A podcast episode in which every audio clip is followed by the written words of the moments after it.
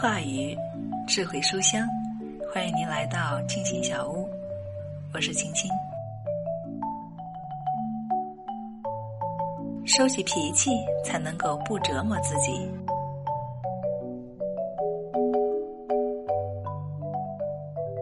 每天去为那些不可能发生的事情而烦恼，对自己、对他人都没有任何益处。更值得我们警醒的是，我们这样做根本就是在折磨自己，从而让自己活得更加消极和痛苦。我的第一个秘书 Lisa 小姐是一位非常聪明的小姑娘，而且工作能力也很强。然而，Lisa 却有一个非常大的缺点，就是做事太粗心了。有一次，我在检查他打的文件的时候，发现他再次粗心的把一份很重要的文件搞错了。这个问题我已经提醒过他很多次了，所以就狠狠的批评了他一顿。后来，当我冷静下来的时候，我也觉得自己的做法有些不妥，于是向 Lisa 道了歉。本来我以为这件事情很快就会过去，然而却并非如此。Lisa 从此变得一蹶不振，从那以后，她的工作更是频频出错。不光这样，我还发现她甚至在工作的时候常常心不在焉，有时候我连叫她几声，她都听不见。我不知道 Lisa 是怎么了，难道就是因为我批评了她吗？我觉得不应该是，因为被别人批评也是一件很平常的事，不应该给她造成这么大的影响啊。几天以后，Lisa 的父母打电话给我，问我 Lisa 最近是不是出了什么事。我把 Lisa 的工作情况简单说了一下，并问他们是如何知道的。Lisa 的父母说，Lisa 最近变得沉默寡言，而且还非常容易发脾气，常常因为一件小事就和父母亲大吵一架。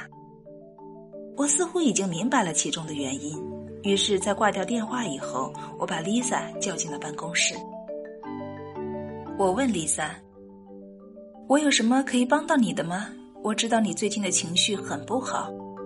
首先，我为我那天的行为再次道歉，因为我的行为受到了情绪的控制，真是对不起。” Lisa 对我说：“不，卡耐基先生，这和你没有什么关系。即使你今天不找我，我也正打算向您辞职。实际上，自那次您批评我之后，我就对自己丧失了信心。”现在我根本没有办法集中精神工作，因为我老是担心出错。可我发现，我越是担心就越出错。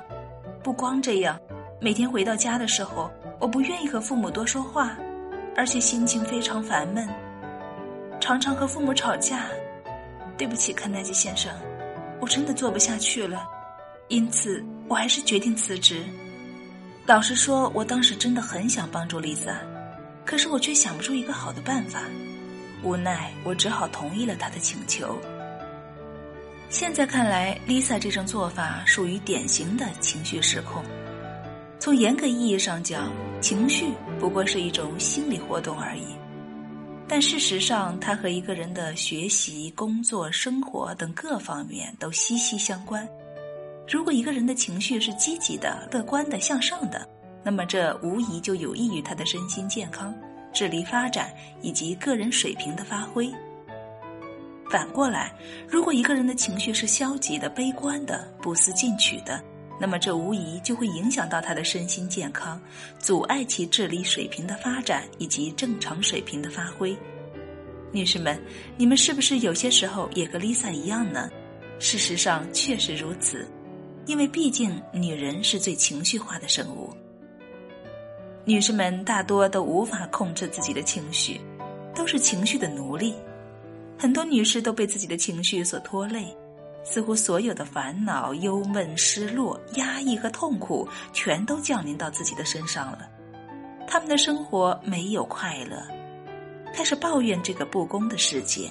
他们每天都在祈祷上帝，希望他能够早一天将快乐降到自己身上。其实很多女士都知道控制情绪的重要性，不过她们在遇到具体的问题的时候，却往往会败下阵来。他们会说：“我知道控制情绪的重要性，也梦想着成为情绪的主人，可是控制情绪实在是一件太困难的事情了。显然，他们是在向别人表示：“我做不到，我真的无法控制自己的情绪。”因此，女士们如果想主宰自己的情绪，成为情绪的主人，首先就要让自己有这样的信念：我相信自己一定可以摆脱情绪的控制。无论如何，我都要试一试。只有这样，女士们的主动性才能够被启动，从而真正的战胜情绪。亚里士多德所说：“每个人都会生气，这确实不费力气。然而，要能适时适所，以适当的方式对适当的对象恰如其分的生气，可就实属不易了。所以，要成为情绪的主人，首先要觉察自我的情绪。”同时能够觉察他人的情绪，进而能够管理好自我情绪，特别是要常保鲜活的心情面对人生。亲爱的女士，假如你比较爱生气的话，我的建议是，请确立正确的人生态度，不断开拓自己的胸怀，豁达大度，培养自己具有良好的性格，培养高尚的人生情趣，使心灵不断净化。多方面调整情绪，使自己从不良情绪中摆脱出来。